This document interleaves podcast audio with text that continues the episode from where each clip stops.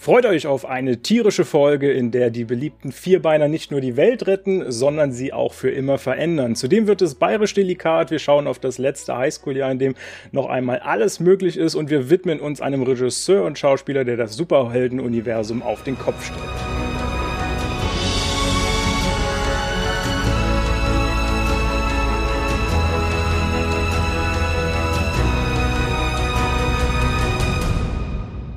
Moin ihr Lieben, es freut uns, dass ihr wieder eingeschaltet habt, denn wir haben wieder eine interessante Filmauswahl sowie spannende Informationen aus der Kinowelt für euch. Das Genrespektrum ist dabei breit gefächert, doch ich kann euch versichern, dass es heute auf jeden Fall flauschig wird. Nun bleibt eigentlich nur noch die Frage, wie ich jetzt den Übergang von flauschig zu meiner fabelhaften Podcast-Partnerin Nadja hinkriege. Nadja, haben deine Katzen heute schon eine Streicheleinheit bekommen? Ja, das haben sie tatsächlich. Äh, so eine, dass äh, sie ganz schnell die Flucht wieder ergreifen wollten. Da war ein bisschen zu viel Liebe übrig. ei, ei, muss ei. ich gestehen. ja, es ist auch warm, muss man sagen. Also hier in Essen ist es super warm und äh, nicht gerade zwingend angenehm warm. ich weiß nicht, wie es in Berlin ausschaut. Ist so ein bisschen drückend, das stimmt, ja. Sehr unangenehm ja. ist es schon, ja. Tatsächlich, da haben wir aber eine tolle Überleitung von Flauschig gehabt. Aber ich würde die Vierbeiner tatsächlich noch ein Stück weit nach hinten schieben und erst einmal generell äh, drüber schauen. Wir sind jetzt hier im August angelangt tatsächlich. Wir kommen Weihnachten immer näher, äh, was so ein bisschen beängstigend ist. Aber dafür haben wir auch noch ordentlich viele Sommerfilme und äh, den Film, den ich heute für dich eigentlich so sagen wir mal rausgesucht habe, ist Anything's Possible, den man aktuell auf Prime Video sehen kann. Und ja, es ist so eine kleine sommerliche Romanze, wenn man das sagen kann. Es ist eine Rom-Com, wo wir letzte Folge schon drüber gesprochen haben. Es geht wieder mal um LGBTQ. Okay. Und es wird auch wieder so getaggt als LGBTQ-Film. Und wir hatten ja schon darüber diskutiert, braucht, braucht man solch einen Tag oder braucht man ihn nicht? Und in dem Fall muss man sagen, es dreht sich halt wirklich um dieses Thema in diesem Film. Dementsprechend ist es wirklich gerechtfertigt. Und zwar geht's in Anything's Possible, ähm, was eine ja romantische Komödie, Highschool-Komödie ist, um ähm, eine Transfrau, also ein Junge oder ein Jugendlicher, der zu einer Trans, äh, der, der ja zur Frau geworden ist und sein letztes Jahr, beziehungsweise ihr letztes Jahr, ähm, an der Highschool macht. Da, und da das muss ich gleich nochmal äh, fragen, weil da bin ich immer so ein bisschen durcheinander. Das heißt, er ist biologisch Junge und möchte aber quasi Frau sein, ne? Genau, also er ist biologisch Junge, aber wir lernen die Person, die Figur, Kelsa, direkt als Frau kennen. Ah, okay. Also wir bekommen diese Transformation gar nicht erst mit, sondern es fängt damit an, das ist eine Frau und sie startet sein, ihr, und sie, ja, siehst du, wie schnell ich mich verhasple? Und das ist genau dieses Thema dieses Films.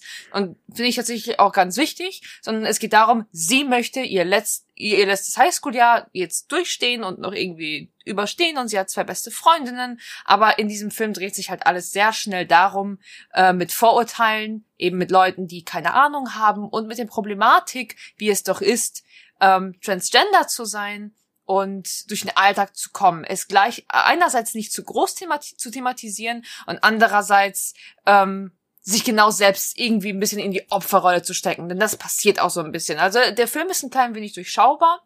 Ähm, allgemein möchte ich sagen, der erst, das erste Gefühl von diesem Film ist, also es ist ein Prime Video Film, aber am Anfang fühlt es sich sehr stark nach einem Netflix Film an, muss ich sagen.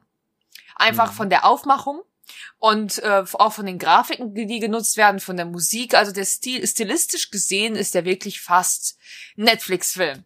Äh, musste tatsächlich auch zweimal nachschauen, ob ich wirklich noch auf Prime Video bin. Ähm, der Film ähm, hat ähm, Eva Rain in der Hauptrolle und Eva Rain ist selber Transgender, die Schauspielerin ist Transgender und ähm, hat halt sehr viel Herzblut in diesen Film gesteckt ähm, und möchte halt eben dieses Thema weiter thematisieren ähm, und an die Menschen bringen. Generell geht's einfach nur darum, dass wir hier eben Kelsa sehen, die ihr letztes Jahr eine Highschool macht und sich sehr schnell äh, und sehr schnell halt eben mit Vorurteilen oder ähm, sehr viel Kritik oder ähm, fehlendes Verständnis trifft. Sie hat eine sehr unterstützende Mutter, äh, aber sehr viele Problematiken in der Schule. Am Anfang scheint alles noch sehr blumig zu sein und dann verliebt sie sich ganz schnell und der Junge weiß, dass sie transgender ist, hat aber damit gar kein Problem.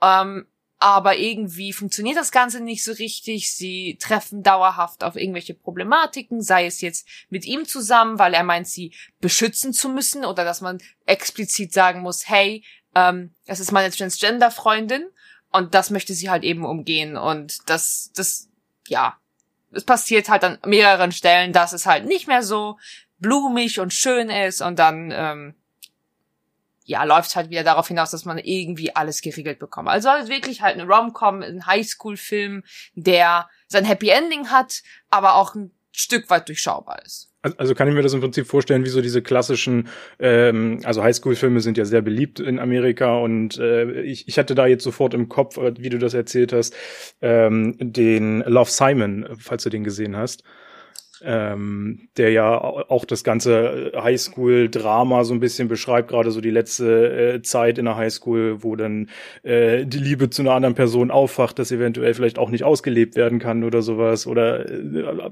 ich meine, es gibt ja alle möglichen Dramen, was, was äh, die Jugendliebe angeht. Kann, kann man sich das so in die Richtung dann eigentlich vorstellen, so diesen, das ganz Klassische, was wir einfach da in dem überall kriegen? Schwierig zu sagen, weil die Problematik hier von Anfang an klar ist, denn es ist kein Geheimnis, dass Kelsa transgender ist und das ist einfach etwas, was von vornherein thematisiert wird. Auch der Junge, der sich in sie verliebt, ähm, hat, ist zum Beispiel sehr viel auf Reddit unterwegs innerhalb des Films und gibt anderen Liebestipps, aber selbst sucht dann und selbst such, sucht er dann auch Zuflucht innerhalb Reddits und sagt so, hey, ähm, sie wäre ein Experiment, aber nicht, weil sie transgender ist, aber es wäre generell einfach ein Experiment. Nicht Experiment, aber ich, ich, wie gehe ich damit um zeitgleich? Ich habe damit kein Problem und doch habe ich Angst, dass das zu sehr thematisiert wird. Also es ist schon eben diese LGBTQ plus Problematik die ganze Zeit mit dabei, wobei das ganze Highschool-Drama an sich, was geschieht, nicht zwingend damit zu tun hat, dass jemand transgender ist, sondern dass das halt auch unter normalen ähm, Geschlechtskonstellationen geschieht. Mhm. Aber es klingt ja auf jeden Fall äh, ganz interessant und du würdest jetzt so an sich auch sagen, kann, kann man durchaus mal reingucken, wenn ich das so raushöre, ne? Also es ist halt kein Oscar-Film, aber wenn sich jemand, wenn sich jemand damit befassen möchte und auch jemanden wie äh, ähm, Eva Rain halt eben unterstützen möchte, weil sie diese Thematik auf die Beine stellt und sagt, hey, darüber einen Film zu machen, finde ich es ist gut gemacht. Also es ist nichts, wo man sagen muss, okay, den gucke ich mir fünfmal an, aber der ist auf jeden Fall schon einmal sehenswert, um zu sagen, okay, hey, ähm, man kann sich amüsieren auch bei dem Film. Es ist halt immer noch eine Rom-Com, also die, der Comedy-Part ist auch mit dabei. Ähm, also es ist niedlich, es ist schon durchaus niedlich, auch wenn er durchschaubar ist. Es ist halt jetzt kein Krimi, Krimi-Film oder sonst was. Aber es ist für diese Thematik, wo wir letztens gesagt haben, dass es recht kritisch anzusehen ist, etwas als LGBTQ plus zu kategorisieren, finde ich, passt dieser Film tatsächlich in diese neue Kategorie gut hinein. Und darunter kann ich mir halt eben genau solche einen Film vorstellen. Sprich, das wirkt also auch nicht so extrem erzwungen, wie wir es äh, zuletzt immer hatten, sondern es passt einfach wirklich harmonisch in die ganze Thematik einfach rein. Es passt äh, genau rein, weil es genau dieses Thema umfassen möchte und von Anfang an dieses Thema angeht und nicht mit Samthandschuhen. Mhm. Verstehst du? Es geht halt wirklich da rein und weiß ganz genau, was es erzielen möchte mit diesem Film.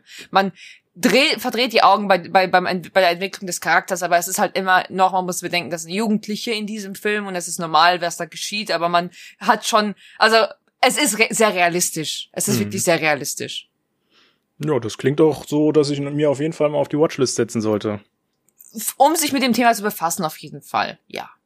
Ich glaube, das haben wir, glaube ich, alle noch nötig. Gerade im Sektor Film ist es äh, ja doch immer sehr, sehr wenig vertreten, leider noch. Also gerade Transgender, ich meine, ähm, Homosexualität in jeglicher Form und so wird ja schon mittlerweile immer etablierter, aber Transgender ist mir jetzt so auf Anhieb würde mir da jetzt kein Film einfallen, den ich so nennen könnte aus dem Kopf. Ich auch nicht, bin ich auch komplett ehrlich. Von daher auf jeden Fall mal äh, spannend.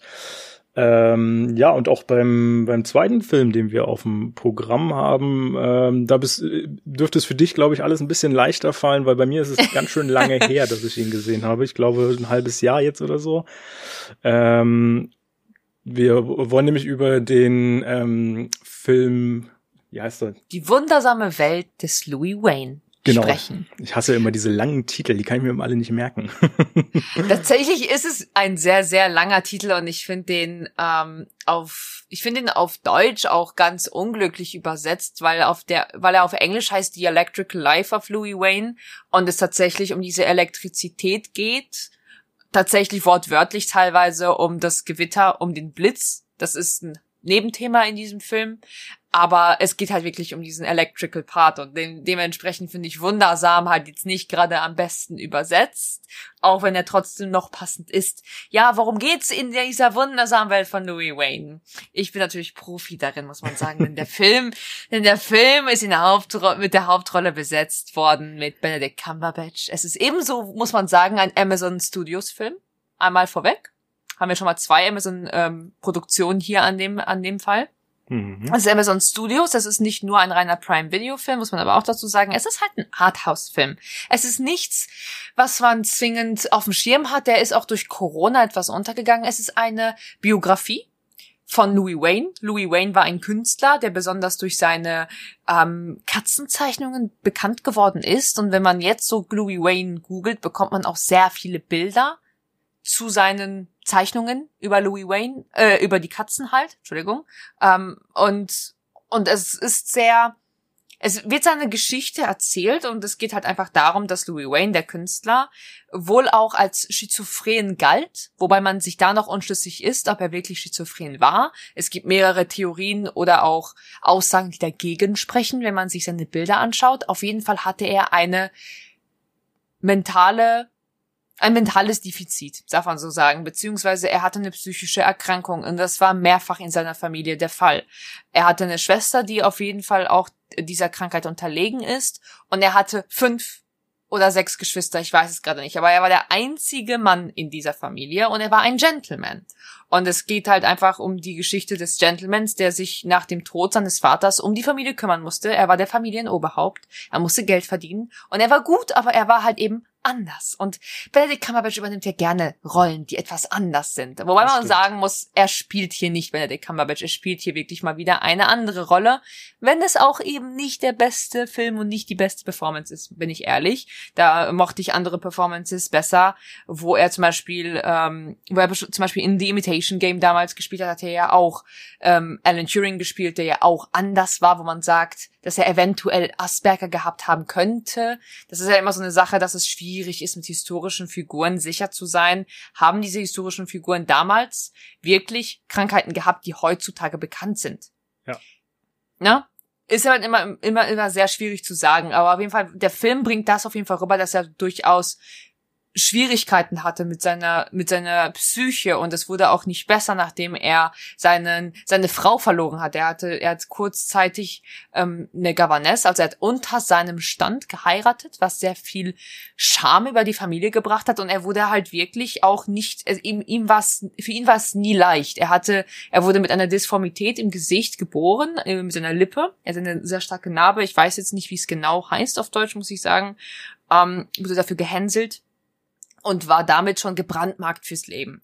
Und er hat versucht, das optisch zu umgehen, er hat versucht, sich anzupassen an die Gesellschaft und das zu tun, was von ihm verlangt wurde, aber das hat ihm nicht geholfen psychisch. Und ähm, er hat eben alles sehr artistisch ausgelebt und er hatte auch verrückte Ideen und er wurde aber immer manischer, je mehr er verloren hat. Er hat nämlich seine Frau verloren an Brustkrebs, dann hat er den Kater verloren, den er mit ihr gemeinsam aufgezogen hat und ist dann halt ihrem Todes- oder ihrem Sterbenswunsch noch nachgegangen, Bilder von Katzen zu machen, obwohl er ursprünglich Bilder von Hunden hatte machen wollen. Es geht, es dreht sich einfach nur darum, dass er sehr viel zeichnet und an sich sein eigenes Glück irgendwo findet und das wird ihm dann entrissen und dann struggelt er komplett mit seinem Leben. Also ich muss sagen, ich, soweit ich mich an, an die Sachen erinnere, war ich tatsächlich recht gelangweilt von dem Film, weil er äh, mit sehr vielen Zeitlupen gearbeitet hat, äh, versucht hat, immer alles zu entschleunigen, recht, recht ruhig gehalten war und aber auch nicht wirklich viel für mich an Story rübergebracht hat. Es ging halt viel um diese Katzenbilder. Ich muss ehrlich sagen, ich kannte diesen Louis Wayne vorher nicht. Von daher ist es für mich natürlich immer interessant, in sowas mal reinzugucken, äh, weil man dadurch eben natürlich auch Persönlichkeiten äh, der, der Geschichte, der Historie kennenlernt.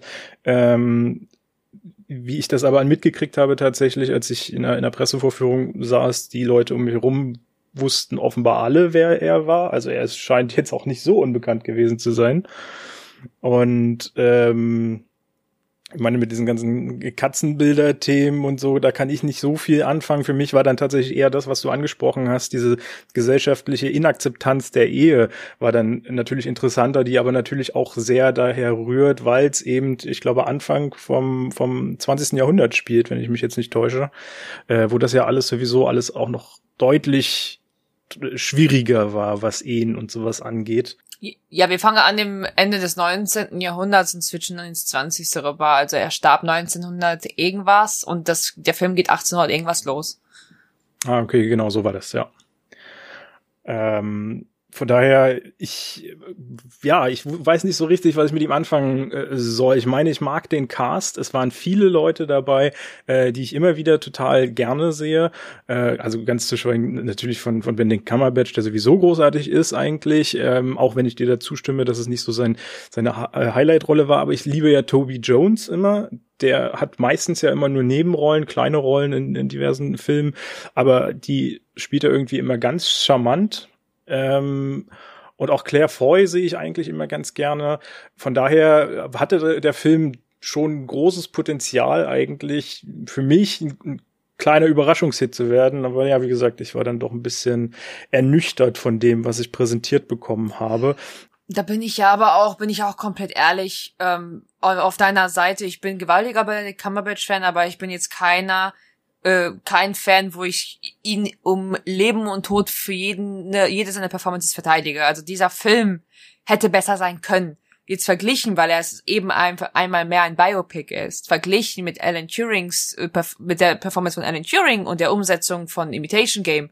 Klar, es sind zwei verschiedene Produktionen und es sind vier verschiedene Firmen und Co. Dennoch, in Imitation Game hatten wir ein klares Ziel, was der Film uns vermitteln möchte. Und die Homosexualität von Alan Turing war nebenher ein relevantes Thema in dem Film. Und es wurde trotzdem parallel gut umgesetzt. Und der Struggle seiner Probleme in der Gesellschaft wenn man sich aber jetzt zum Beispiel Louis Wayne anschaut, wusste ich nicht, woran liegt, wo ist der Fokus des Films? Denn wir haben stilistisch gesehen auch ganz interessante Bilder mit den Farben, mit den Zeichnungen, auf die, auf die ja auch sehr viel Wert gelegt wurde, aber auch das mit den Prismen und mit den, mit den Farben. Dann hatten wir die, das Gewitter, was ja sage, dieses Electrical war ja, ja sehr wichtig für ihn, diese Elektrizität und er war ja später davon besessen, dass er vom Blitz getroffen werden muss oder die Katzen vom Blitz getroffen werden müssen und was weiß ich nicht alles. Also der wurde ja richtig manisch, aber ich war, ich, ich bin ehrlich, ich weiß nicht, wohin will der Film mich bringen. Also wora, was will er besonders jetzt zeigen? Das fand ich dann eher so, ich, ich habe den das Ziel, es ist schön, dass du mir eine Biografie erzählst und wie das der Film endet, aber dann waren eben, wo du meintest, es entschleunigt an wichtigen Stellen, ehrlich gesagt. Also die markantesten Stellen seines Lebens wurden extra länger gezeigt und dann und seine Awkwardness ja auch extra in diesen Szenen, wo er, wo er Leute versucht, um Hilfe zu beten oder zurückkommt, nachdem er gesagt hat, nein, ich will den Job nicht und dann will ich doch den Job. Zum Beispiel, wo er halt eben zeigt, dass er gesellschaftlich nicht ganz reinpasst. Und, und, und dann gibt's halt so Szenen, wo ein paar Jahre übersprungen werden und die dann halt einfach nur mit der, ähm, mit, mit, oh, wie hieß sie denn? Ich habe vergessen, Olivia Coleman ist, mhm. glaube ich, die, die Sprecherin, die das sehr schön macht und ganz amüsant auch gestaltet, wo sie halt drüber spricht, aber wo das halt eben nur narrativ gemacht wird. Richtig.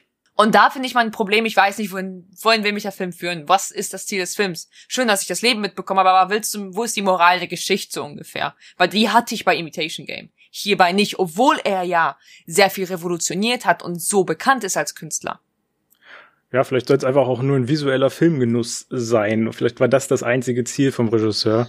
Ähm, und ich meine, den, den hat man ja teilweise. Gerade die Bilder, also du hast es angesprochen, es sind ja viele Zeichnungen und so zu sehen. Und, und äh, ich fand schon die Bilder, wo dann auch das so digital zusammengearbeitet wurde, dass sich dann was bewegt hat da im Bild oder sowas und das aber trotzdem alles im Zeichenstil war und sowas. Also da gab es ja viele Spielereien, visuelle Spielereien, ähm, die schon interessant waren. Aber ja, ich weiß auch nicht, ob das für, für also gerade für eine Biografie reicht. Ja, also ich glaube, da sind wir uns beide einig. Das war nicht die beste Performance und nicht die beste Umsetzung. Ähm, aber wo wir auch bei Gastauftritten sind und er schafft es halt einfach immer wieder, Taika Waititi. Er hat ja. so eine kleine Fuzzi-Rolle in diesem Film, aber sein Gesicht ist halt schon wieder da. Und er passt da auch irgendwie optisch. Der hat so eine kleine, kurze Szene, aber ich habe das Gefühl, er musste auch nicht wirklich schauspielern, er spielt einfach sich selbst. Er hatte so eine ganz kurze Szene zu, am Tisch als Amerikaner in New York mit Benedikts, mit, mit Benedikts Charakter. Und es ist einfach, Taika Waititi, er passt da einfach optisch komplett rein. Mit seinem Schnauzer äh, und mit seinen, mit seinen äh, lockigen Haaren und einfach nur neue Klamotten bekommen und hat einfach zwei Sätze gesagt. Aber trotzdem weiß man, er spielt darin mit. Man merkt sich das.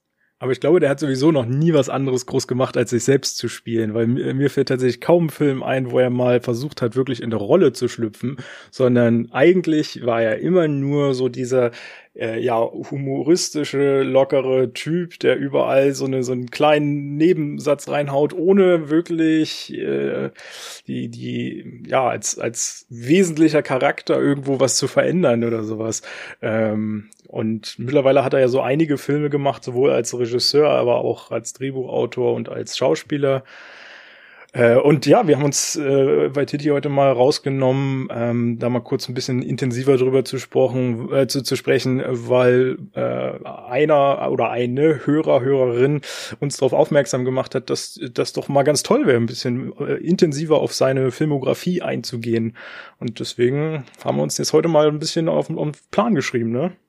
Genau das, genau das. Und äh, ja, ich weiß nicht, was du so alles kennst. Ich habe es jetzt auch nicht geschafft, nochmal intensiver einige Filme nachzuholen, aber ich habe festgestellt, dass ich überraschend viele schon von ihm kenne. Nicht unbedingt die ganzen kleinen Produktionen, die er so rausgehauen hat.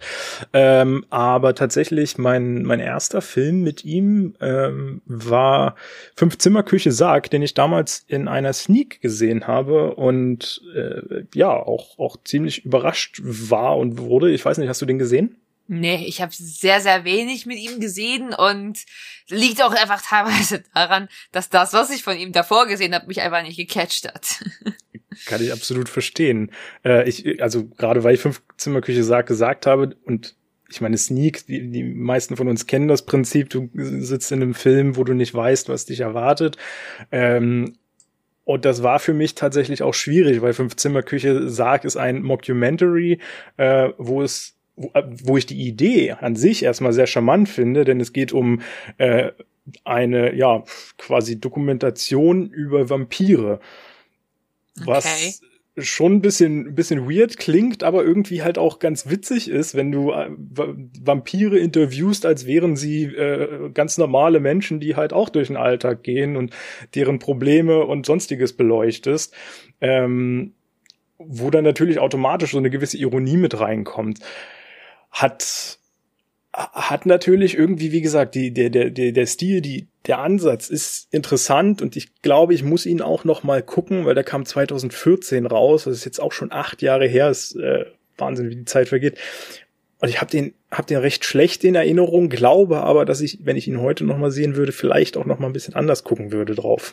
Ich habe ihn nicht gesehen. Ich bin auch komplett ehrlich, als ich Taika Waititi damals, also ich habe Ragnarök gesehen und Ragnarök war der erste oder der, einer der wenigen MCU-Filme, wo ich Probleme hatte, ihn zu gucken. Mittlerweile finde ich ihn ganz amüsant. Ich habe ihn auch mehrfach gesehen, so rückblickend. Aber ich habe da dann auch recherchiert, habe gesehen, okay, das ist Taika Waititis Regie und dann ist mir das mehrfach aufgefallen, wenn ich einen Film gesehen habe, der mich halt auf dem, auf dem Humorlevel kaum gecatcht hat. Und ja, dann war es halt eher immer so, mh, hm, wow, er macht Regie, will ich mir das jetzt angucken? ich glaube, ja. seine Regiefilme sind aber auch tatsächlich so ein bisschen das größte Problem, wobei ich immer so ein bisschen ausnehmen würde wollen, äh, Jojo Rabbit, den ich ja wirklich richtig gut fand, äh, der auch zu Recht äh, Oscar nominiert und ich glaube auch ausgezeichnet war. Ich weiß nicht, ob er ausgezeichnet ist, da bin ich mir jetzt nicht 100% sicher. Ich habe ihn nicht gesehen, muss ich sagen. Den solltest du auf jeden Fall mal auf die Liste schreiben, ist auch auf Disney Plus verfügbar. Ich hoffe, ich sage jetzt nichts Falsches. Ist er, ist er, ist er. Ja, perfekt. Äh, den, den auf jeden Fall mal. Also auch da wieder großartiger Cast, der da auftritt. Äh, er selber verkörpert äh, ja eine Hitler-Reinkarnation, ähm, die sehr humoristisch in einen ziemlich dramatischen Film rein äh, ähm, der einem echt zum Schluss auch die Kehle zuschnürt. Okay. Und da, da, das ist halt ein interessanter Kontrast, so Humor und so, so ein richtig krasses äh, Kriegsdrama so ineinander zu verschmelzen. Also der ist wirklich großartig gelungen, kann ich kann ich wirklich nur empfehlen, da mal äh, den den raufzusetzen. Hat übrigens tatsächlich doch einen Oscar gewonnen. Die waren sechsfach nominiert und hat Best Adapted Screenplay gewonnen Stimmt. und ja, der Recipient war Taika Waititi. 2020 war die Zeremonie. Genau, genau. Ähm, großartig. Mit Scarlett äh, Johansson in einer, in einer, der Hauptrollen mit, Mhm. ähm, die das auch fantastisch macht. Und Ach, einen BAFTA haben sie auch gewonnen. ja, die waren, waren auf jeden Fall fleißig vertreten in dem Jahr, ja. Meine gut, die Ja. Konkurrenz war, glaube ich, auch nicht so stark. Und Giacchino hat Musik gemacht, also ja, ist ein guter Mix zusammen. Das lohnt sich, ja. Da muss ich Ähm. mir tatsächlich nochmal auf die Liste setzen und schauen. Ja, definitiv. Ähm, und ansonsten, ich finde ein paar seiner, seiner Auftritte als Schauspieler, finde ich immer ganz nett. Ich weiß, er war in Free Guy. Äh, Ach ja, er war ein Free Guy, genau.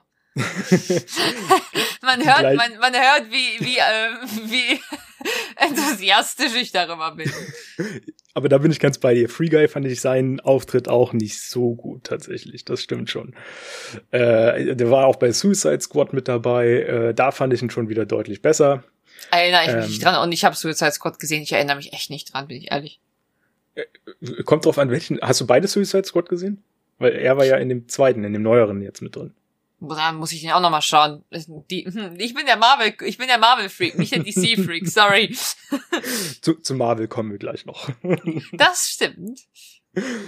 ähm, ja, genau. Und ansonsten, ja, hast du Thor angesprochen. Ich glaube, da haben wir in der einen Spezialfolge auch schon recht ausführlich drüber gesprochen, dass wir mit Ja. beiden Thor-Filmen nicht ganz so warm geworden sind. Das stimmt. Also es ist, wie gesagt, Ta Taika Waititi ist einfach jemand, wie bei jedem, ne? Geschmäcker gehen, äh, sind individuell und das ist halt ein sehr spezieller Geschmack, den Waititi uns da vorgibt, den man mögen muss, um es genießen zu können. Und das ist definitiv nicht mein Fall. Ja. Kann ich verstehen, da bin ich ganz bei dir in den meisten Fällen. Ich bin trotzdem irgendwie immer gespannt, was da noch kommt. Ich lasse mich gerne überraschen. Wie gesagt, Jojo Rabbit hat mich begeistert, von daher mal gucken. Aber da wir da gerade schon beim DC-Film mit The Suicide Squad waren, äh, passt es vielleicht ganz gut, wenn wir direkt zum nächsten DC-Film kommen, der gar nicht so wirklich auf dem Schirm war bei den meisten, weil auch gar keine große Werbung darum gemacht wurde. Äh, und zwar DC League of Super Pets. Ähm, Habe ich auch erst, glaube ich, eine Woche vorher oder so erfahren, dass der überhaupt kommt und, und vor, äh, sonst nichts gesehen. Es ist im Prinzip ein Film, der in, im DC-Universum spielt, also sprich äh, ganzen Batman oder die ganze Justice League mit beinhaltet und sowas, aber keinen Fokus auf die klassischen Helden legt, die wir kennen, sondern mal auf ja die sozusagen Haustiere. Und dafür gibt's auch eine Comic-Vorlage aus den, ich glaube, 60er oder 70er Jahren, ich weiß es nicht genau, ähm, die allerdings ein bisschen anders gestaltet ist. Hier sind äh, wird nämlich der Fokus auf ein äh, Schwein, Hund, äh, Schildkröte, ein Eichhörnchen gelegt. Okay. Ich glaube, ich habe jetzt keinen vergessen, hoffe ich. Ähm, und ich glaube, in der in der Comic-Vorlage ist es eher ein Pferd, Hund, Katze und ein Affe, wenn ich mich nicht täusche, als wesentliche Figuren. Mhm. Aber da bin ich, wir hatten das Thema, ich bin nicht Comic-sattelfest oder sonstiges. War, hab da bin ich bei DC aber auch nicht, also no shame, no shame. Ja, ich, aber ich glaube, die sind auch gar nicht so groß gewesen, die, diese Comics, was ich so jetzt mich mir angelesen habe. Von daher werden, wir, werden das viele wahrscheinlich nicht kennen.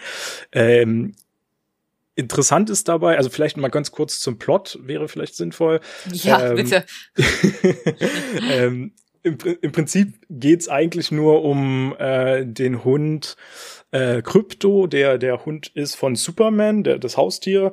Mhm. Ähm, wurde auch mit von diesem Planeten, ich weiß nicht mehr genau, Kryp Krypto, nee, wie hieß denn der Planet, wo Superman herkommt? Oh Gott, jetzt wird's peinlich. Das ist peinlich. Ich, ich habe ne, ich hab ne Excuse. Ich kenne Marvel in- und auswendig. ja, äh, die, aber ist ja auch egal. Von dem Planeten, wo äh, Superman herkommt, kommt auch der Hund mit natürlich äh, eigentlich den gleichen oder ähnlichen Fähigkeiten, die auch Superman hat. Krypton. Ähm, Krypton übrigens. Ist. Krypton. Ja, Ja. irgendwas mit Krypto halt. da heißt alles gleich. ähm, Und zusammen beschützen die halt die Welt. Im Prinzip ist es ein ganz normales DC, äh, ganz normale DC-Welt. Ähm, und es hat aber der Lex Luthor, der ja so der Antagonist da immer so ein bisschen mit ist, äh, hat's abgesehen auf Supermans Kräfte, beziehungsweise diesmal möchte sich äh, Lex Luthor selber äh, Kräfte verschaffen und besorgt sich da irgendwie so einen komischen Kristall aus dem Weltall. Und äh, das geht alles aber so ein bisschen schief und nachher kriegen dann diese Kräfte die Tiere in einer Haustierhandlung äh, und alles ein bisschen absurd, wie die sich das zusammengeschustert haben. Äh, und unter den Haustieren ist natürlich ein Tier, was äh, als Antagonist fungiert und vier, ah. die dann dagegen kämpfen, so der Klassiker. Und ja. äh, ja, der wesentliche Plot ist eigentlich, dass das ein, äh, dass die die Justice League halt gefangen nehmen, damit werden dann halt Wonder Woman und Co. alle aus, dem, aus der Handlung sozusagen rausgestrichen. Man kann also nicht sagen, ja, die hätten ja ihren Einsatz haben können und hätten die Welt ja retten können. Nee, da müssen jetzt halt die Tiere herhalten, äh, allen voran der Kryp äh, Krypto, der allerdings seine Kräfte wohl, äh, Kräfte im Laufe des Films verliert und plötzlich nicht mehr der Superhund ist, sondern jetzt lernen muss, wie man auch als normaler Hund ohne Kräfte agieren kann und so eine Sachen und äh, muss. Okay. Klingt an sich ganz niedlich trotzdem. Ja, ja, niedlich trifft's in vielen Fällen. Es gibt auch so diese klassischen niedlichen Szenen mit großen Augen und was weiß ich, äh, ganz süßen Katzen, die dann auf einmal anfangen, irgendwelche Bomben durch die Gegend zu schießen und so eine Sachen. Es ist alles ja, ein bisschen weird. Da es stellt sich halt die Frage, an wen ist das ist der Film gerichtet, ne? Wie ist die Zielgruppe? Das ist, finde ich, eine sehr, sehr gute Frage tatsächlich, weil das habe ich nach dem Film nämlich auch mehrfach gefragt, die, die Kollegen. Und wir haben keine so richtige Antwort gefunden, weil der Film ist meiner Meinung ähnlich wie auch schon die Minions äh, nicht für ganz kleine Kinder geeignet, weil er ist sehr laut, er ist äh, es gibt viel Explosion, es ist viel Aggression auch da drin. Ich finde, das sind alles so Sachen, ähm, und auch dieses ganze Superhelden-Universum und so, ich finde, das ist alles eher was, wo ich sagen würde, so für Zwölfjährige und drüber. Ähm, gleichzeitig wird dadurch, dass das eben ein Animationsfilm ist, der rund um Tiere handelt und sowas, wird er so verniedlicht und so verkindlicht, mhm. dass es sich irgendwie wiederum an die unter Zwölfjährigen oder vielleicht sogar unter, weiß ich nicht, Achtjährigen oder so richtet. Ja. Und, und ich glaube, das ist halt genau das Problem. Das, er hat so ein Identitätsproblem und weiß nicht, für wen er diesen Film macht, was er überhaupt aussagen soll. Ich finde auch, dass er, ohne jetzt, wie gesagt, die Comics zu kennen, einige Lücken äh, reinbringt, äh, die die einfach nicht so richtig passen, von wegen halt dass ähm, der der eine Kristall nimmt die Kräfte, der andere Kristall gibt die Kräfte und trotzdem hat der Antagonist, obwohl er mit beiden Kristallen in, in Kontakt kommt, hat er immer irgendwie die Kräfte und auch die Helfer vom Antagonist und so haben die Kräfte und das macht alles nicht so richtig Sinn, wie die das gestaltet haben, okay. da finde ich. Ähm, von daher richtet sich meiner Meinung auch nicht an Comic-Fans. Und ich bin tatsächlich sehr gelangweilt und enttäuscht aus dem Film rausgegangen. Okay, äh, gut, dann, dann muss ich ihn nicht gucken, sagst du? nee, absolut nicht. Wo, wobei man halt sagen muss, ey, ey, so einen krassen Cast in den Synchrostimmen haben die sich geholt. Die haben Dwayne Johnson dabei, die haben Kevin Hart dabei, äh, Keanu Reeves hat gesprochen, Ben Schwartz, ähm, Thomas Middleditch war mit dabei, John Krasinski, es ist Wahnsinn, wen die sich da alle geholt haben. Ja gut, ähm, das ist ähm, aber auch nichts Neues, wenn man bedenkt, was damals die Pinguine von Madagaskar für einen krassen Voicecast hatten, auch bitte. Ja, das stimmt. Ja, und der Film war auch nicht zwingend an die Kinder gedacht und der war halt, wenn von dem, was ich gerade gehört habe, vielleicht nicht der logischste, aber bei Pinguine von Madagaskar weißt du auch, dass es da um den Spaß und, und um die Action geht. Und da, ich glaube, da, da, da klingt der schon deutlich besser als DC, als der DC Superbats. Ja, auf jeden Fall. Also definitiv. Ich, ich, ich vermute ja auch, dass sie extra keine Werbung gemacht haben für diesen Film, weil sie einfach so ein bisschen äh, äh, schon wussten, was sie da für, für einen Blödsinn da produziert haben. Und ich, eine Sache muss ich auch noch sagen, die mich extrem gestört hat an diesem Film. Ähm, es gibt, gibt mehrfach so eine Einblendungen von, von Spielzeug, also von einer Superman-Puppe beziehungsweise von einer Batman-Puppe, sprich der, ähm, der Hund von Superman jagt halt immer die Batman-Puppe und umgekehrt nachher irgendwann. äh, was natürlich auf den Gag hinauslaufen soll gleichzeitig aber irgendwie auch so diese, diese unangenehme Komponente mit reinbringt, dass man den Kindern schön zeigen will, guckt mal, dieses hier gibt's alles als Merch, weil das gibt's tatsächlich natürlich auch als Merch dann äh, zu kaufen.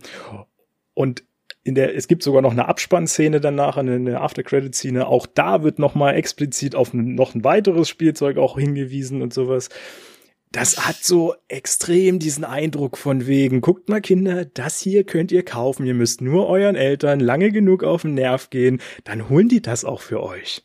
Okay. Und das Okay. ist natürlich so unangenehm, sowas will ich nicht im Film haben. Ich kann es nicht beurteilen, ich habe es nicht gesehen, aber es klingt unangenehm. Ja, und von daher, ich weiß nicht, also ich würde ihn jetzt nicht unbedingt äh, empfehlen, im Kino, glaube ich, zu sehen. Okay, okay. Ihr wisst Bescheid, aber. aber du hast ja noch einen zweiten Film mitgebracht. Bitte sag mir, dass der besser ist. Ja, oh, hä? würde ich gerne. äh, aber auch der ist ein bisschen schwierig. Aber die, die ganze Thematik drumherum, die ist interessant. Ich habe nämlich noch einen Film, den ich normalerweise gar nicht vorstellen würde, äh, dabei Google Hupfgeschwader. Absurde Titel schon natürlich. Ja, ist es. Ähm, und ich hätte auch, wie gesagt, nie gedacht, dass ich über so einen Film mal spreche, weil es ist im Prinzip ein klassischer bayerischer Krimi, äh, wie man ihn so äh, sich ein bisschen vorstellt, wie halt aus den ARD, ZDF-Produktionen, sowas, was ich halt so niemals gucke, weil es alles das Gleiche ist, alles langweilig ist. Ähm, und die, die Story ist immer dieselben und so. Aber das ist mittlerweile der achte Teil äh, einer Reihe, das, die nennt sich so die Eberhofer-Reihe. Mhm. Ähm, und basiert auf den Büchern von Rita Falk, äh, die ich jetzt nicht gelesen habe, ähm, aber die extrem erfolgreich sind in Deutschland. Äh, und da gibt's dann noch so Titel, also 2013 kam der erste raus, der hieß Dampfnudelblues. Und die haben halt alle so komische Titel. Winterkartoffelknödel, Ja, ich kenne die. Ich hab's, so. ich hab das alles mitbekommen, als ich mir mal die Filmübersichten, Kinoübersichten angeschaut habe und hab auch schon Zungenbrecher rausgehabt, ey. Ja, die sind, glaube ich, auch gerade fast alle auf Netflix verfügbar. Ich glaube, nur der letzte Kaiserschmarrn-Drama ist da noch nicht dabei. Ähm, genau, und jetzt am 4. August startet halt äh, Google Hupfgeschwader. Und ich muss halt sagen, also tendenziell, ich habe halt irgendwann jetzt auch, auf, als die jetzt bei Netflix waren, mal mit dieser Reihe angefangen und war beim ersten sehr skeptisch und habe beim zweiten aber schon festgestellt, ey, geil, die machen irgendwie was anders als diese ganzen anderen Krimis, die man so kennt. Die haben eine, eine ganz seltsame Art von Humor drin, der aber funktioniert. Die sind viel moderner, viel, viel jünger aufgestellt. Der ähm, Hauptdarsteller ähm, Sebastian Betze ist, ist fantastisch, wie der auftritt. Äh, der hat so eine, so eine Eigenbrödlerart und eigentlich geht's in diesem Film nicht um die Krimi-Geschichten, die teilweise auch ganz schön blutig werden können, war ich auch ein bisschen überrascht. Okay. Äh, wenn da, ich glaube, im dritten Teil oder so war das, wo dann einfach mal ein Container auf eine Person drauf fällt und die dann komplett zermatscht. Ähm, okay. super Szene, auf, auf jeden Fall. Und eigentlich geht's weniger um diese Krimi-Geschichten, als vielmehr dieses ganze familiäre und freundschaftliche Umfeld von, von der Hauptfigur, von dem Franz Eberhofer, die alle so ein bisschen irgendwie alle einen an der Klatsche haben, hat man das Gefühl. Aber das ist, das, das harmoniert irgendwie miteinander und man kann es nicht erklären. Aber so ab dem zweiten, dritten Film, den man gesehen hat, funktionieren diese Filme. Warum auch immer. Und genau, jetzt, jetzt vielleicht kurz zu Google Hupfgeschwader. Bei dem funktioniert das leider halt nicht ganz so mehr. Der ist langweilig, ja, fast schon langweilig geworden. Er ist recht langatmig ge- inszeniert und mein Problem ist damit so ein bisschen, dass sie, glaube ich, versuchen, mehr die Masse zu bedienen. Bisher hat man versucht, halt das, die, das bayerische Klientel zu bedienen, so wie sie es halt mögen dort vor Ort.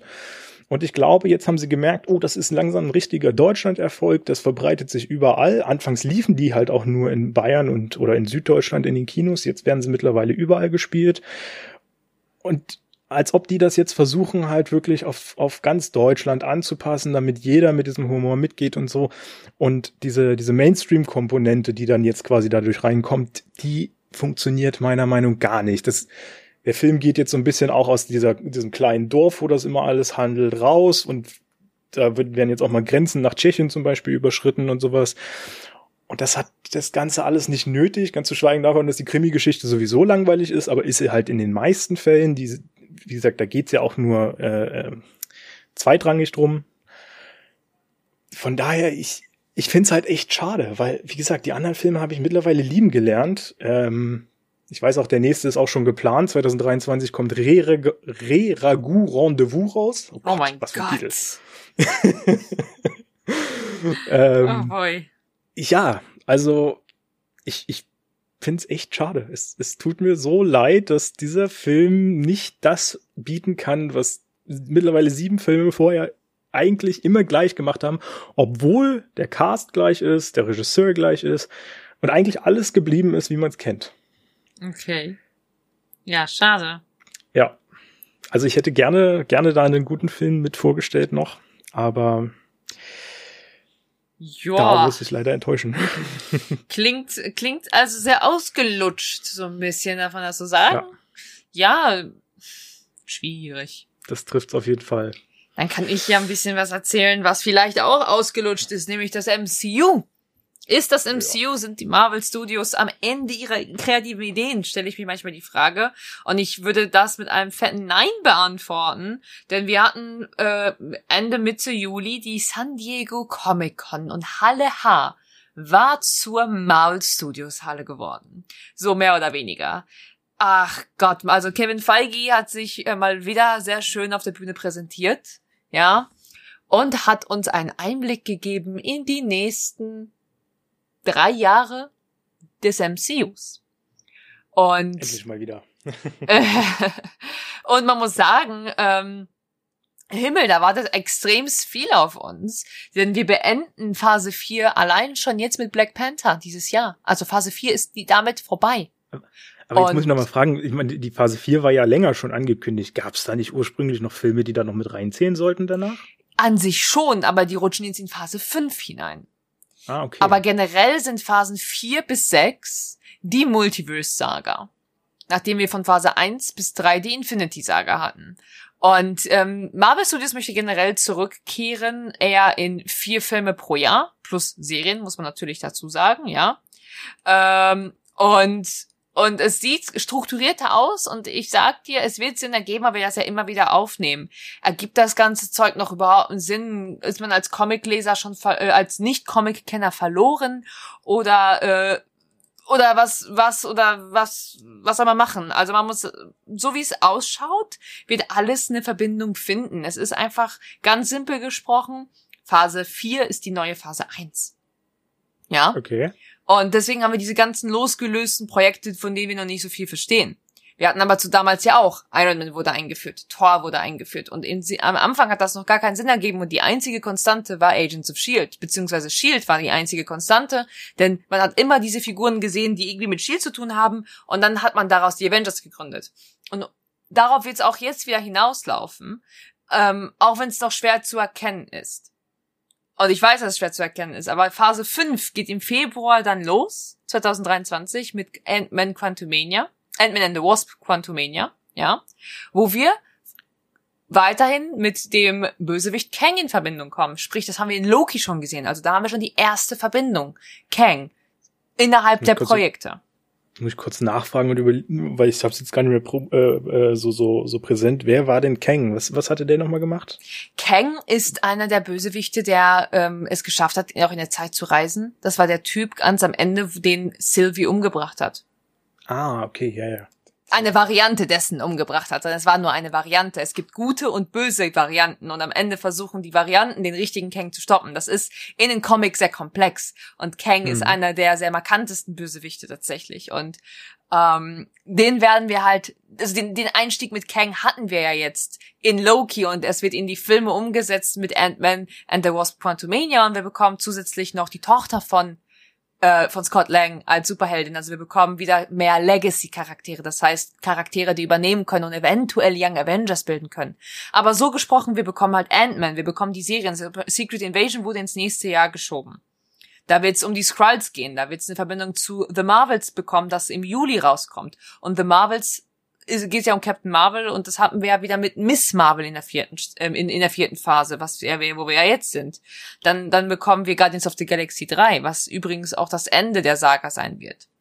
Und ähm, eine Serie, die sich Echo nennt, was ein Spin-off aus Hawkeye sein soll, aber zeitgleich sich auch um Daredevil drehen wird. Und Daredevil haben wir ja auch schon ähm, kennengelernt, mehrfach. Mhm. Also es wird mehr Sinn ergeben, zumal Loki eine zweite Staffel bekommt. Dann haben wir Ironheart und Ironheart lernen wir ja schon in Black Panther kennen. Dann kommt Agatha wieder im äh, Ende nächsten Jahres. Dann kommt Daredevil mit seinem Reboot. Captain America 4 und Thunderbolts. Und Thunderbolts wird unser erster Anti-Helden-Film sein. Äh, und das, das Thunderbolts-Ding wird ähm, mehr Sinn ergeben, wenn wenn es dazu kommt, und das wird jetzt auch noch mit Captain America weiterhin ausgebaut, kann ich dir jetzt schon sagen, und eventuell auch mit, ja, ich würde sagen, vielleicht sogar mit Secret Invasion wird es möglich, oder The Marvels könnte noch was zusammenstellen, wenn wir haben diese ganzen, diese ganzen Sprösslinge wurden gesetzt in Phase 4, muss man sagen. Und die größten Announcements halt von dieser San Diego Comic Con waren eigentlich im Prinzip, dass Blade tatsächlich nächstes Jahr rauskommen soll. The Vampire da Hunter. Da bin ich sehr, sehr gespannt drauf. Äh, Agatha wurde umbenannt in Agatha Coven of Chaos. Das heißt, es wird nicht ähm, Agatha House of Harkness sein, sondern es wird um einen ganzen Hexenzirkel sich drehen, ja. Und mhm. ähm, das klingt sehr, sehr interessant. Und wir bekommen halt jetzt eine Schnittstelle, weil wir sagen ja, Doctor Strange ist der neue Anker des MCUs, so wie es früher ähm, Iron Man gewesen ist. Und jetzt ist es halt die mystische Welt. Und man darf nicht vergessen, Doctor Strange ist die mystische Welt. Alles, was sich um Wanda oder um Agatha dreht, das ist Hexerei, das ist Magie. Und jetzt haben wir so eine Zwischenwelt zwischen Mystik und etwas Magischem beziehungsweise etwas Übernatürlichem und sowas wie Blade ist übernatürlich, ja. Um, ähm, und, und, oder um, ähm, dann haben wir noch, noch dieses kosmische, diese Secret Invasion Geschichte, beziehungsweise The Marvels Geschichte. Und da fällt wieder Wong mit rein, weil Wong ja sehr viel auch mit kosmischen Sachen zu tun hat, seitdem er Shang-Chi unter die Fittiche genommen hat. Also das bildet sich so langsam aus. Und man muss halt Geduld mit sich bringen, wie man es, es ist halt, wenn man jetzt schon die ersten drei Phasen kennt, mal wieder was Neues zurückgeworfen zu werden. Aber es bildet sich halt zusammen und Phase 6 wird halt auch verdammt crazy. Die größten Sachen, die angekündigt wurden für Phase 6, das war die, das war die größte Geschichte. Es wird zwei neue Avengers-Filme geben. Das, da bin ich natürlich dann sehr gespannt drauf, ja. Und zwar werden wir erstmal, äh, Phase 6 wird offiziell mit den Fantastic Four eingeführt, im Jahr 2024 im November. Na, mal gucken, ob sie es diesmal hinkriegen, einen guten Fantastic Four zu entwickeln. und äh, dann kommt im Mai 2025 Avengers The Kang Dynasty und im November 2025 Avengers Secret Wars. Das wird wild. Secret Wars, einer der besten Comics, okay. die es ge gegeben hat. Dazu können wir gerne nochmal eine Special-Folge machen, wo wir, wo Michelle und ich dich richtig voll spammen. Aber. Himmel wird das episch. Das wird richtig episch. Also Secret Wars freue ich mich extremst drauf. Ähm, wirklich. Zwei neue Avengers-Filme auf die Beine zu kriegen, ist, ist auch etwas, ähm, wo, ja, ich gespannt bin, was sie machen, weil sie haben ja jetzt die neuen oder die Übernahmecharaktere so langsam in die Welt gerufen und darauf läuft das ja hinaus die ganze Phase, eine neue Avengers-Formation zu bringen, damit diese halt gegen den nächsten großen, ähm, ja, Feinden kämpfen können weil ich habe die so richtig voll gespammt. Aber ich muss sagen, ich freue mich auch extremst durch die zwei neuen Trailer auf She-Hulk. Ich war sehr skeptisch bei She-Hulk, aber jetzt freue ich mich auf She-Hulk. Hm. Aber ich muss noch mal äh, äh, fragen, weil bei den Avengers es gibt doch eigentlich nur diese Original-Avengers, die wir jetzt in den, in den ersten Teilen sozusagen kennengelernt haben. Iron Man, Hulk und sowas. Müsste das nicht eigentlich jetzt dann anders heißen, weil das ja mit den Figuren eben ja nicht mehr dann stattfinden wird? Nein. Nein, absolut nicht. Weil die Avengers sich immer neu formiert haben und die Avengers immer irgendwie anders ausgesehen haben, weil es ja immer verschiedene Comic Runs gegeben hat. Okay. Dementsprechend passt das durchaus. Ich meine, Sam Wilson ist Captain America. Das ist, der ist ein Legacy Character. Der übernimmt das und der ist in die Fußstapfen getreten und der ist weiterhin ein Avenger. So. Mhm. Eigentlich sehr viele werden zu Avengern. Der einzige, wo man sagen kann, der kein Avenger ist, ist Doctor Strange. Der war nie ein Avenger. Auch in den Comics mhm. nicht. Der war immer nur ein Helfer. Er war nie in den Comics ein Avenger. Und das ist halt immer auch so sehr markant, was man dazu sagen kann. Ähm, nein, also ich bin der Meinung, man kann das durchaus weiter in Avengers ähm, nennen, denn die neuen Avengers werden ja auch formiert von den ursprünglichen Avengers. Mhm. Ist daran also absolut nichts falsch. Und was sich bei mir noch so ein bisschen rausgebildet hat, als du das gerade so alles aufgezählt hast, scheint für mich jetzt wirklich dieser Punkt überschritten zu sein. Sie haben ja lange äh, daran festgehalten zu sagen, dass die Serien nicht wichtig sind für diese für den Filmgenuss sozusagen oder dass man das Filmuniversum versteht oder ich weiß nicht genau, wie die sich da ausgedrückt haben, aber im Prinzip war das ja so ein bisschen der Sinn. Ähm, und bisher haben sie es ja auch weitestgehend rausgehalten. Ich meine, man hat jetzt bei Doctor Strange ja schon ein bisschen gesehen, dass es zumindest von Vorteil ist, wenn man WandaVision zum Beispiel gesehen hat. Ähm, aber nicht zwingend notwendig. So wie du es jetzt aber so erzählt hast, was da jetzt so alles kommt und, und wie das vielleicht alles ineinander spielt, scheint es irgendwie, als ob sie den Gedanken jetzt quasi komplett über Bord werfen und doch sagen, egal, ihr müsst jetzt halt die Serien gucken und ihr müsst es jetzt kennen. Naja, es erleichtert halt sehr vieles. Ich meine, man muss es halt nicht wirklich gesehen haben. Ich bin mir ziemlich sicher, dass die Kang, wenn sie jetzt Kang nochmal in Ant-Man äh, in The Wasp Quantumania bringen, auch nochmal erklären werden und er sich auch nochmal die Variante, die wir sehen werden, erstmal erklären muss, wer er denn ist. Und ich bin mir ziemlich sicher, das wird in einem super witzigen Abklatsch mit Scott Lang passieren. Weil er einfach ein hm. humorvoller Charakter ist. Ähm, und da muss man aber auch sagen, dass das dann immer noch passend ist und die werden ihn so einführen, dass man es versteht, ohne Loki gesehen zu haben. Zum Beispiel. Ähm, aber ja, ich finde es halt schwierig. Also ich finde, man sollte schon gewisse Sachen einfach gesehen haben. Oder ich meine, Miss Marvel solltest du schon gesehen haben, bevor du The Marvels schaust, weil ich meine, die Post-Credit-Szene spricht für sich, dass das von relevant sein wird für den Ausgangspunkt von The Marvels. Mhm. Ja, und das ist leider so ein bisschen meine Furcht. Ich meine, ich habe die mittlerweile alle gesehen, bin aber nicht wirklich begeistert in den bei den bei den meisten Serien. Äh, eigentlich hat mich nur Moon Knight so richtig gecatcht. Ähm, und ich befürchte, dass man da auch zu viele Leute mittlerweile verliert. Ich, also ich meine, klar, ganz viele haben es gesehen, aber ich glaube, viele eben auch nicht. Ich, meine besten Kumpels zum Beispiel, alle haben sich mittlerweile gerade vor den letzten äh, Serien, haben sie sich immer ferngehalten. Ich guck sie, weil ich ja auch sehr viel Content darüber mache und einfach alle Hintergründe sehen möchte und sehen möchte, wie sie halt Comic-Charaktere einführen, beziehungsweise wie sie die Comics halt irgendwo umsetzen oder halt eben auch nicht. Aber ja, ich verstehe, dass da auch irgendwo die Lust vergeht. Mein Mann, krieg, mein Mann kriege ich auch nicht in jede Serie rein. Der war dann irgendwann auch kein Bock mehr, weil er sagt, sorry, aber die dritte Folge war so Mist, ich möchte nicht weiter gucken. Ja. Ist halt Vor allem schwierig. ist es halt auch einfach zu viel. Es, du hast es angesprochen, sie wollen vier Filme äh, äh, pro Jahr dann rausbringen. Ich glaube, bisher war eigentlich drei immer gängig.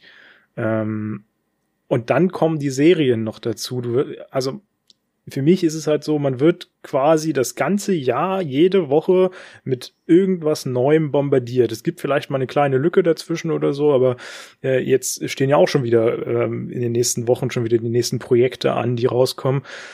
Und man kriegt gar keine Luft mehr, es ist gar keine Pause mehr, wo man mal ein bisschen Zeit hat, das einfach zu genießen, was da kommt. Man wird einfach nur noch zugeballert damit und das finde ich echt anstrengend tatsächlich. Ist es auch. Es ist wirklich anstrengend. Ich meine, ich habe bis heute nicht Obi-Wan, die letzte Folge von Obi-Wan gesehen, einfach aus dem simplen Grund, dass es zeitgleich mit Miss Marvel rauskam. Und in der gleichen Woche und ich dann den Fokus auf Miss Marvel gesetzt hatte, einfach weil Marvel bei mir einfach den höheren Stellenwert hat und dann in der, weil ich in der Woche ja auch in Berlin war und einfach nicht mehr hinterher kam, dann noch Obi-Wan zu schauen und ich finde keine Zeit, diese eine Folge zu schauen. naja, da bin ich ja noch ganz raus, da habe ich ja noch gar nichts mit angefangen überhaupt. Ja. oh, ja. Tja. Schwierig. Also aber schon Wahnsinn, was da doch auf uns zukommt. Und ja, wie gesagt, also Avengers bin ich natürlich auch äh, sehr neugierig, weil das sind natürlich, also gerade Infinity War und Endgame waren ja auch so absolut äh, meine Highlights mit. Also die sind auf jeden Fall in den Top äh, 5 der, der besten Marvel-Filme bei mir noch mit drin. Ähm, und deswegen allein schon, wenn im Titel Avengers vorkommt, bin ich natürlich schon wieder ein bisschen hyped da drauf, ohne Frage. Auf jeden Fall. Ich bin super hyped auf Avengers. Also auf Secret Wars auf jeden Fall, also auch wenn es erst 2025 rauskommt. Ähm, da bin ich trotzdem mega hype drauf. Ich bin auch auf die nächsten Projekte gespannt, ähm, inwieweit sie das halt umsetzen, weil, wie du sagst, es ist viel. Und das ist viel, wo man Connections bauen muss. Und da bin ich gespannt, ähm, ob sie es meistern werden oder ob es eher in die Hose geht. Absolut. Ja, im Prinzip glaube ich, können wir das äh, auch mit einem ganz guten Bogen schließen, von wegen, dass wir nämlich in der nächsten Folge ja auch schon wieder über eine Marvel-Produktion reden werden, äh, wo wir dann schon mal ein bisschen Einblick kriegen. Ähm, das stimmt. Ja, steht nämlich schon wieder das nächste an. Äh, bin ich, das ist tatsächlich auch mal was, wo ich dann sehr gespannt bin. Und äh, was vielleicht auch für die nächste Folge interessant ist, wir werden wieder einen Gast dabei haben, wenn alles gut geht. Ich gehe aber davon aus.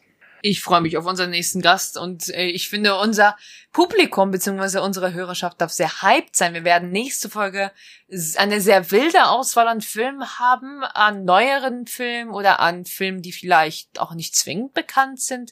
Wir haben sehr viel auf dem Plan und dann wird es oh ja. vielleicht sogar auch mal eine längere Folge. Das kann ich mir durchaus vorstellen, denn wir haben drei Blickwinkel über sehr viele Projekte, die aber alle sehr nennenswert sind und es brennt mir ja auch wirklich schon auf der Zunge darüber reden zu können. Aber ich will auch nicht zu viel verraten. Ich will lieber in der Zwischenzeit, in der unsere Hörerschaft, in der ihr gerade ja, warten müsst, bis unsere nächste Folge kommt, dass ihr uns euer Feedback hinterlasst. Schaut bei Twitter vorbei, schaut bei Instagram vorbei oder TikTok und lasst uns in den Kommentaren wissen oder stitcht oder duettet uns. Was haltet ihr von, von, von der Veröffentlichung beziehungsweise von der Verkündung auf der San Diego Comic Con war, wie steht ihr zu Taika Waititi? Oder habt ihr die Filme, die wir heute benannt haben, auch schon gesehen und habt eine komplett andere Meinung dazu? Oder seid wie Person Nummer vier und gebt uns ja Feedback beziehungsweise gebt uns Ansätze, wo's, was sollen wir besprechen in den kommenden Folgen? Worüber möchtet ihr gerne unsere Meinung zu hören? Und ansonsten danken wir euch an der Stelle, dass ihr einmal mehr wieder zugehört habt, wie wir uns hier über verschiedene Filme und Regisseure und ja, das Geschehen aus Hollywood unterhalten. Ja, vielen Dank auch von mir und dann bis nächste Woche, nee, bis übernächste Woche müssen wir sagen. Richtig, bis übernächste Woche.